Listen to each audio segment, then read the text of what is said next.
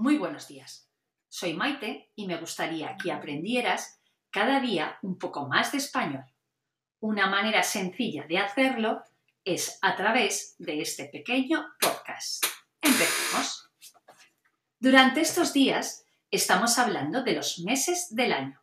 El duodécimo mes es diciembre.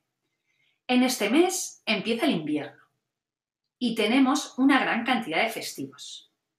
El 6 es el Día de la Constitución. El 8, la Inmaculada Concepción. Y ya el 23 empiezan las vacaciones de Navidad que se prolongan hasta el día 6 de enero. Que pases un fantástico día y hasta pronto.